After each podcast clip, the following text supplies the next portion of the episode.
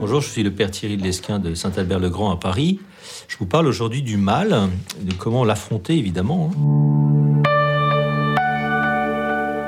La première chose qu'il faut dire, eh bien, c'est que la Bible nous dit, nous affirme que Dieu est à l'origine de toutes choses. Tout ce qui existe, en fait, participe à son être éternel, hein, dit ça à Moïse au livre de l'Exode chapitre 3.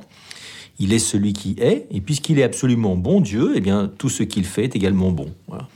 Et si on contemple la nature, ce qui est ce qu'elle a de beau, de majestueux, de paisible, de diversifié, d'ordonné, nous percevons intuitivement bah, qu'elle est bonne. Et en particulier l'homme, hein, ce qui est une merveille de la création. Il y a une chose fondamentale que nous avons tous, que n'ont ni Apollon ni Vénus, eh bien nous existons. On ne peut pas nier pour autant qu'il existe évidemment une vraie malice destructrice qui engendre de grandes souffrances dans le monde. Il y a un drame qui joue sur la Terre, un désordre que l'actualité ne cesse de nous rappeler hein, et qui illustre plus que d'autres figures de la, de la Bible, le livre de Job. hein. Ce mal vient non seulement de l'extérieur, des catastrophes diverses, mais aussi des hommes eux-mêmes capables de détruire, de se faire souffrir les uns les autres. Cela est vrai pour chacun de nous, puisqu'il nous arrive à tous de faire de mauvais choix, de blesser les autres, jusqu'à ceux que nous aimons et de nous abîmer nous-mêmes. Faisons tous cette expérience, que nous avons un cœur partagé, que nous ne nous maîtrisons pas pleinement, qu'il y a des moments nous ne comprenons pas nous-mêmes, comme le dit Saint Paul. hein, euh, ma façon d'agir, je ne la comprends pas, je ne fais pas le bien que je voudrais, je connais le mal que je ne voudrais pas, malheureux homme que je suis, au chapitre 7 de l'Épître aux Romains. Alors du seul fait de son caractère scandaleux, l'homme ne cessera jamais de se poser la question de l'origine du mal. Est-ce qu'il viendrait de Dieu lui-même? Dieu m'a livré à des injustes entre les mains des méchants, il m'a jeté, dit Job. Ou bien Dieu serait-il seulement coupable de ne pas l'empêcher? Je crie vers toi et tu ne me réponds pas, dit ce même Job, à moins que Dieu soit en réalité impuissant face au mal.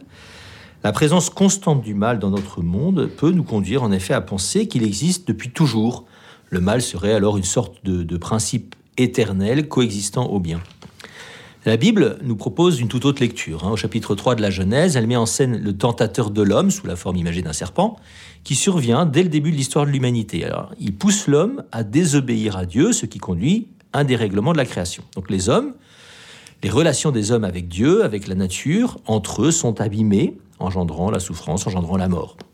Ça, c'est le chapitre 3 de la Genèse. Et d'après la tradition judéo-chrétienne, eh bien, le mal, c'est donc un fruit d'un abus, c'est le fruit hein, d'un abus de liberté de la part des créatures de Dieu. Ces créatures sont soit des anges, qui sont devenus alors des démons, soit des hommes. D'ailleurs, c'est manifeste qu'une partie importante de la souffrance de ce monde est imputable à l'homme. hein. Euh, d'où viennent les guerres, d'où viennent les conflits entre vous, n'est-ce pas De tous ces désirs qui mènent leur combat en vous-même, dit Saint Jacques au chapitre 4 de sa lettre. Dieu, en revanche, ne peut jamais être tenu pour responsable du mal. Je, je cite par exemple le livre de la sagesse, chapitre 1.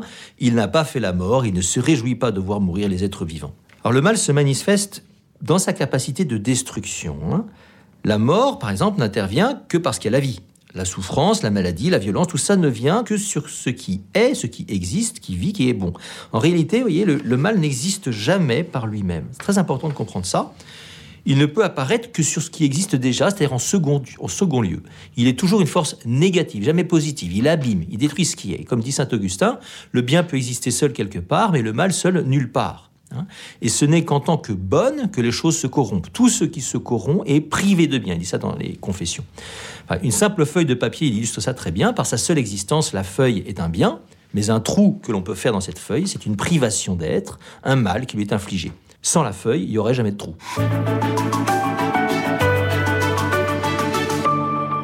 Une des conséquences de cette nature privative du mal, c'est qu'il sera toujours une énigme.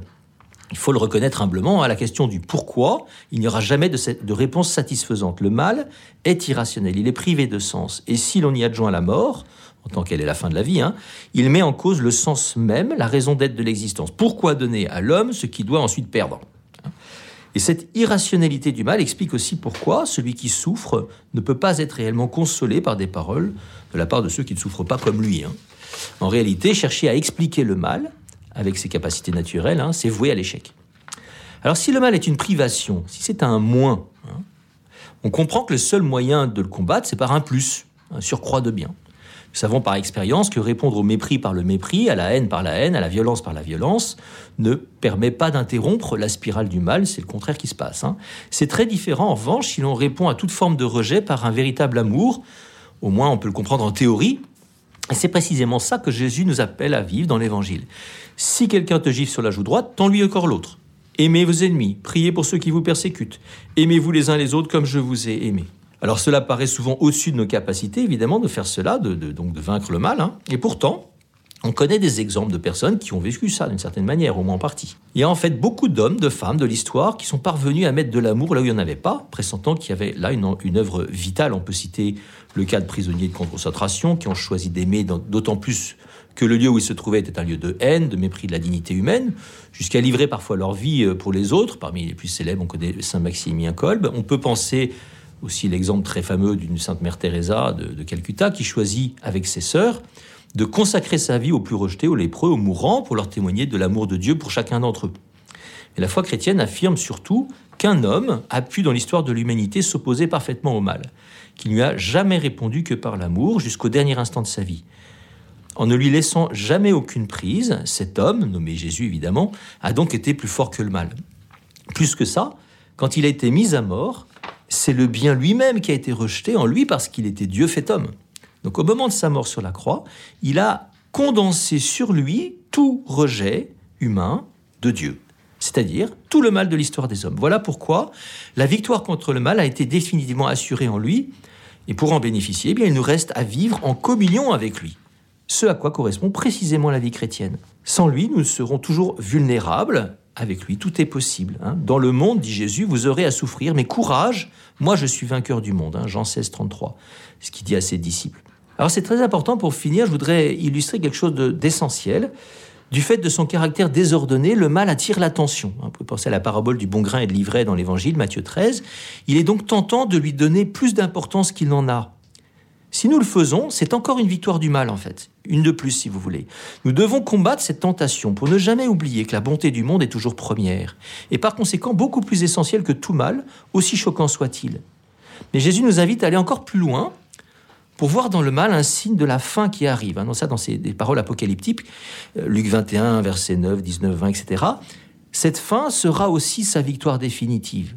La foi permet donc de porter un regard d'espérance sur l'histoire, derrière les catastrophes, derrière la souffrance. Le croyant peut discerner la vie qui advient. Vous voyez, c'est la logique de l'accouchement qui est exprimée dans la Bible, chapitre 3 de la Genèse, comme une conséquence du péché. Hein. La femme souffre dans les douleurs de l'accouchement, mais il y a un bébé qui arrive en fait derrière la douleur. Saint Paul reprend cette idée pour nous éclairer sur le sens de l'histoire. Romains 8. Toute la création jusqu'à ce jour gémit en travail d'enfantement, et non pas elle seule. Nous gémissons nous aussi intérieurement dans l'attente de la rédemption de notre corps. Vous voyez Ça veut dire qu'il ne faudrait pas que le mal nous empêche de voir la beauté de, la vie et d'y participer activement. Le modèle le plus éminent de ce paradoxe se trouve dans la crucifixion de Jésus, qui est le plus grand mal imaginable, hein, la mise à mort du Fils de Dieu, et pourtant, simultanément, c'est aussi le plus grand de tous les biens, le salut du genre humain. pour le voir, il faut les yeux de la foi.